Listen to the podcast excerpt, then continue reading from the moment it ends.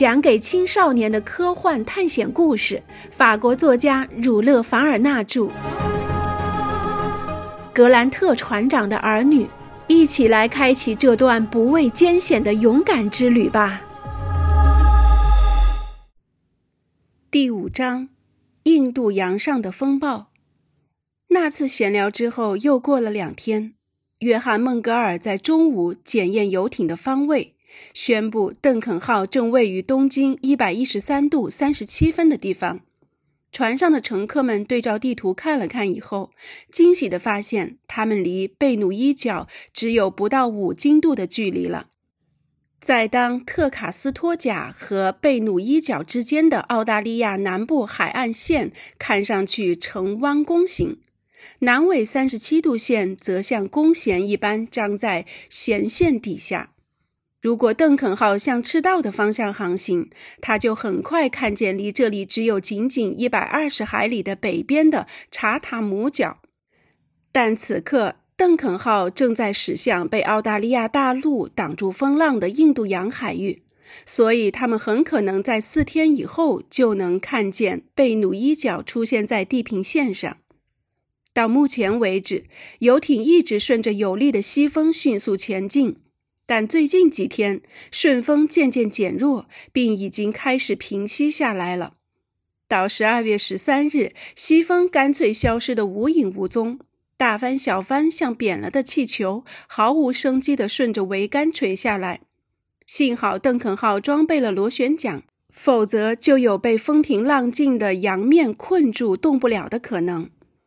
大气中这样的没风状态很有可能无限延期下去。傍晚时分，约翰·孟格尔与格雷纳凡勋爵就这个问题进行了紧急磋商。眼见船上的煤舱越来越空，年轻的船长对于西风的销声匿迹显得十分恼怒。他一度命人升起全部的船帆，甚至挂起了所有辅助帆和支索帆，以充分利用风力。但尽管如此，仍然毫无作用。用水手们的话来说，这时连盛满一帽子的风都无影无踪。不过，格雷纳凡勋爵乐观地说道。不管怎样，我们也不要抱怨老天，无风总比逆风好嘛。阁下言之有理，约翰·孟格尔回答说。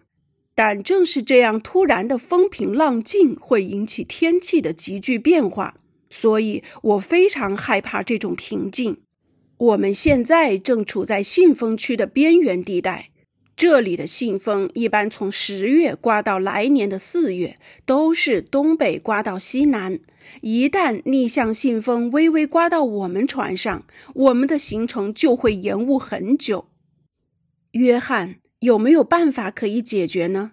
假如遇到这样的情况，我们也只好等。不论怎样，最多不过耽误点时间罢了。那当然，真希望风暴别掺进来捣乱。您很害怕恶劣的天气吗？格雷纳凡勋爵观察着天空问道。不过这一刻，整个天际似乎一点云彩都看不到。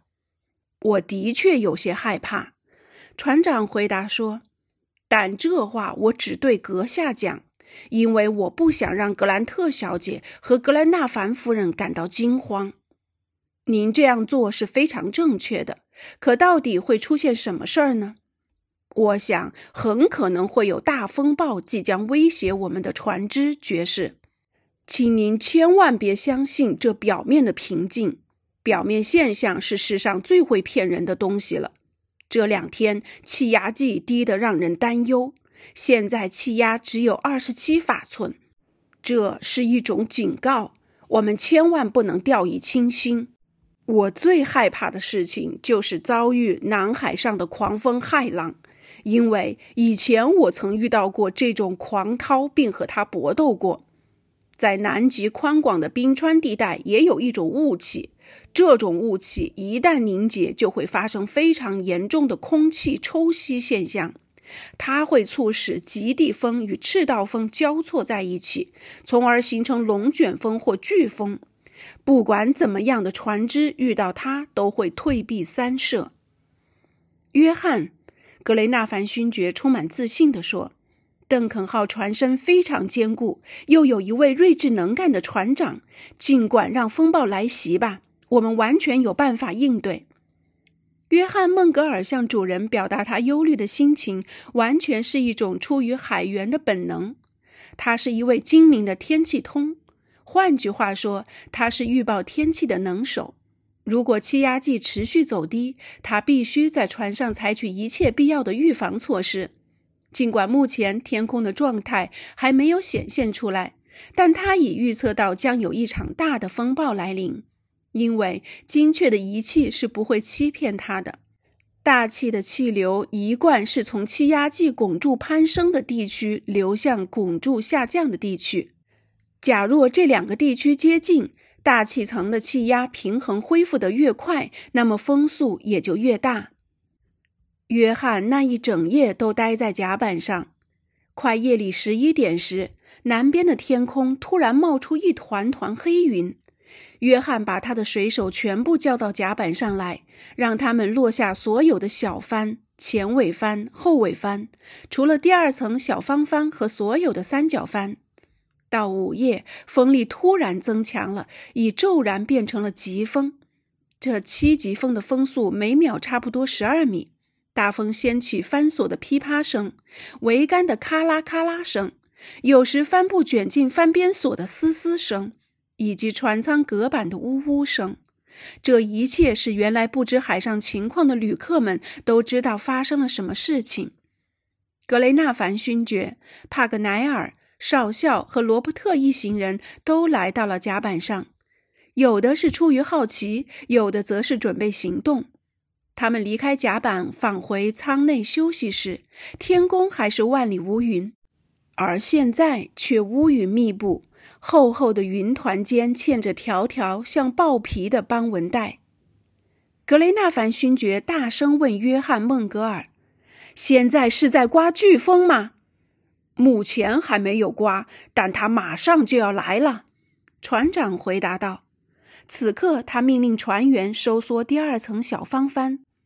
水手们立刻爬到风中猛烈晃动着的绳梯横索上，很费力地把方帆收卷了一部分，用绳索把它固定在拉低了的的桅横上。约翰·孟格尔坚持保留尽可能多的船帆，以便游艇维持平衡，从而尽量减轻横向摇摆的幅度。做完预防措施后，孟格尔船长又给水手长和奥斯汀连下了几道命令，用以应对即将到来的飓风的突发袭击。游艇上多只小船的拖缆和甲板上的尾、桨等备用物件都准备了双份，大炮两侧的滑车也专门加固了。船尾的后支索和督侧支索被拉紧了。各舱的舱口也都被堵得严严实实。约翰没离开处在风口的船面一步，看上去好像一位死守着突破口的军官。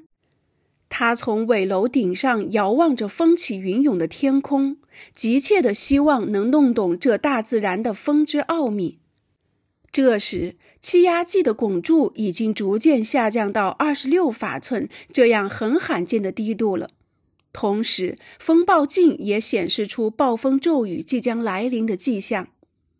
此时是午夜一点，格兰特小姐和格雷纳凡夫人在船舱里感到颠簸得太厉害，便冒险跑到了甲板上来。此时的风速已达到近每秒二十八米，狂风在放下来的锁具间极其凶猛地咆哮着。那些金属质地的绳索犹如乐器上的弦，一根接一根，不断的鸣响。狂风仿佛是一个巨大的琴手，拼命地催促它们快速地颤动。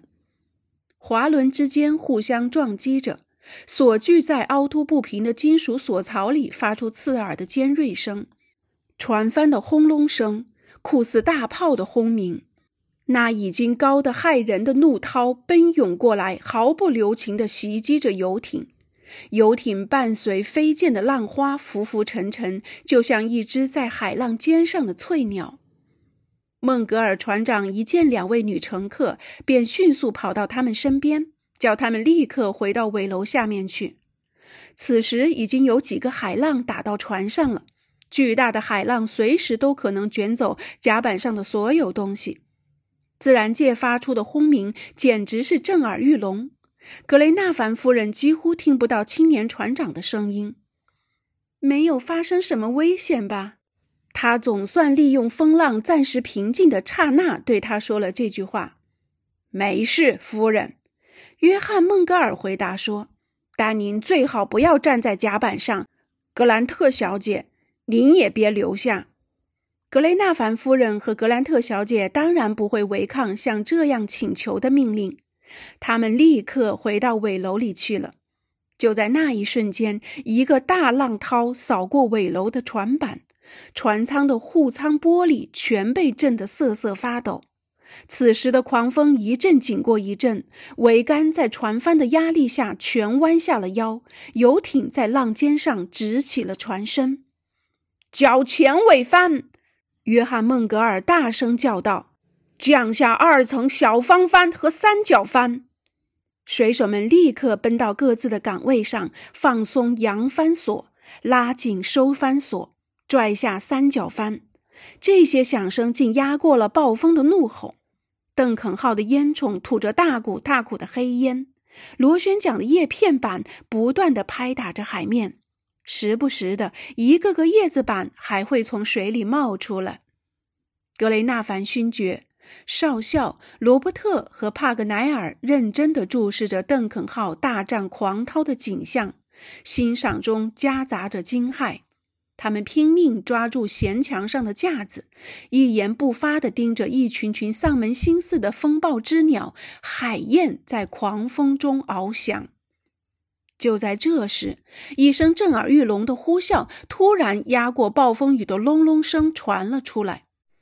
大量的蒸汽从锅炉阀门，而非从排气管猛烈喷出了，汽笛鸣响的超乎寻常。游艇忽然侧倾到恐怖的程度，正在掌舵的威尔逊冷不防被舵杆打倒在地。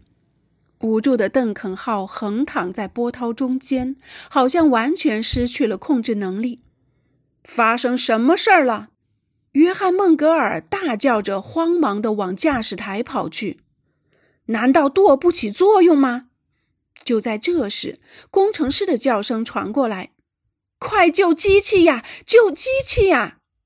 约翰拼命向机房跑去，就像缩滑板似的下了梯子。只见机房里充满了云雾一般的蒸汽，活塞在气缸里已经一动不动了，传动杆也推不动传动主轴了。此刻，机械师眼见他们失去了作用，又担心几个锅炉再出问题，便索性关上了气门，让蒸汽由排气管排出。这到底是怎么回事呀？船长问。螺旋桨可能被什么东西卡住了，或者变形了。机械师答道：“反正是动不了了。”怎么卡住了就不能把东西扯出来了吗？根本扯不出来。现在可不是抢修意外事故的时候。一个明显而严峻的事实是，螺旋桨以后可能用不了了，蒸汽也已经不起任何作用，只能从排气管排出了。因此，约翰得必须重新求助于他的船帆，从那该死的狂风方向找点方法。